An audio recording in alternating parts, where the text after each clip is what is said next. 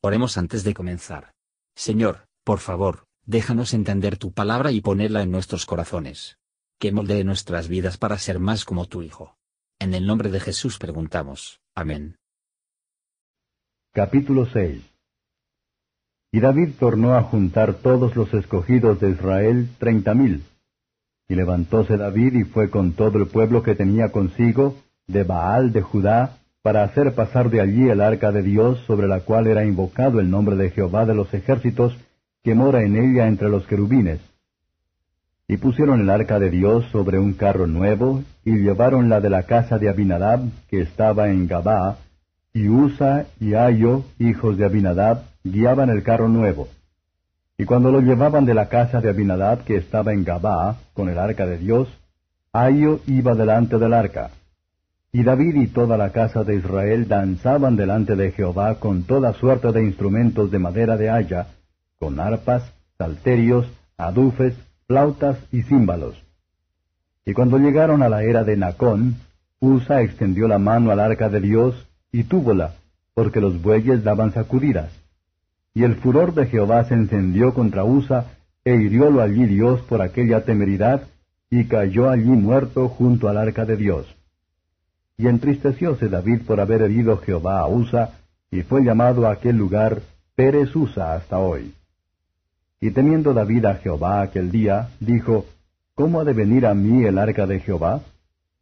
No quiso pues David traer así el arca de Jehová a la ciudad de David, mas llevóla David a casa de Obededom Geteo.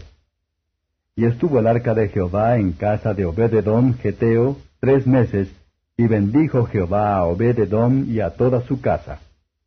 Y fue dado aviso al rey David diciendo, Jehová ha bendecido la casa de Obededom y todo lo que tiene a causa del arca de Dios. Y entonces David fue y trajo el arca de Dios de casa de Obededom a la ciudad de David con alegría.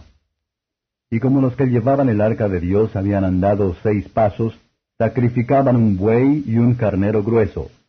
Y David saltaba con toda su fuerza delante de Jehová, y tenía vestido David un efod de lino. Así David y toda la casa de Israel llevaban el arca de Jehová con júbilo y sonido de trompeta. Y como el arca de Jehová llegó a la ciudad de David, aconteció que Mical, hija de Saúl, miró desde una ventana, y vio al rey David que saltaba con toda su fuerza delante de Jehová, y menosprecióla en su corazón. Metieron pues el arca de Jehová y pusiéronla en su lugar en medio de una tienda que David le había tendido, y sacrificó David holocaustos y pacíficos delante de Jehová.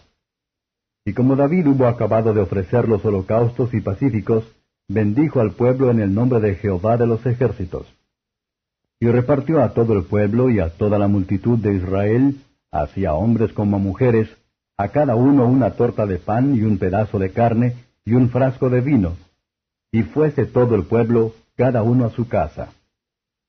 Volvió luego David para bendecir su casa, y saliendo Mical a recibir a David, dijo, Cuán honrado ha sido hoy el rey de Israel, desnudándose hoy delante de las criadas de sus siervos, como se desnudara un juglar. Entonces David respondió a Mical, Delante de Jehová que me eligió más bien que a tu padre y a toda su casa, mandándome que fuese príncipe sobre el pueblo de Jehová, sobre Israel, danzaré delante de Jehová. Y aún me haré más vil que esta vez, y seré bajo a mis propios ojos. Y delante de las criadas que dijiste, delante de ellas seré honrado. Y Mical, hija de Saúl, nunca tuvo hijos hasta el día de su muerte. Comentario de Matthew Henry II Samuel capítulo 6, versos 1 a 5. Dios está presente con las almas de su pueblo, cuando lo quieren los símbolos externos de su presencia, pero ahora David se instaló en el trono, el honor de la arca comienza a revivir.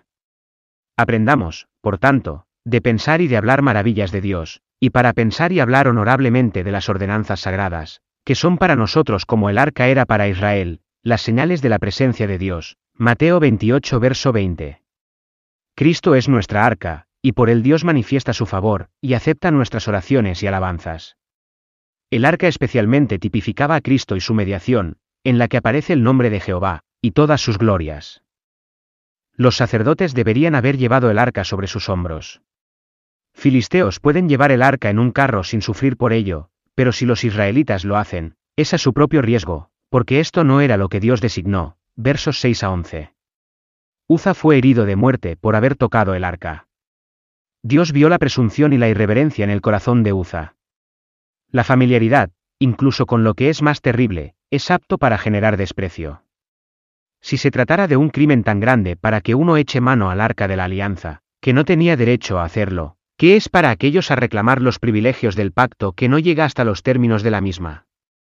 Obededom abrió sus puertas sin miedo, sabiendo que el arca era un olor de muerte para muerte a quien es solo quien lo trató mal.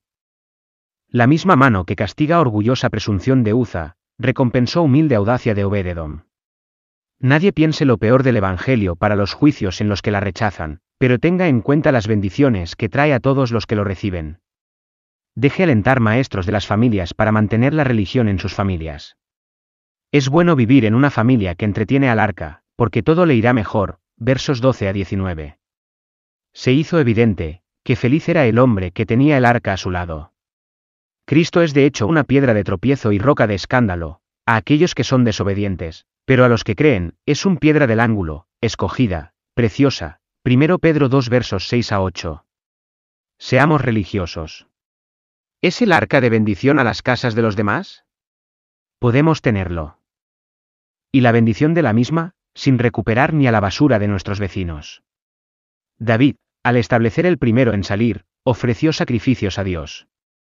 Es probable que la velocidad en nuestras empresas, cuando empezamos con Dios, y dadle diligencia para buscar la paz con Él. Y estamos tan indigno, y nuestros servicios son tan inmundos, que todo nuestro gozo en Dios debe estar conectado con el arrepentimiento y la fe en la sangre expiatoria del Redentor. David asistió con grandes manifestaciones de alegría. Debemos servir a Dios con todo nuestro cuerpo y alma, y con todo don y el poder que poseemos.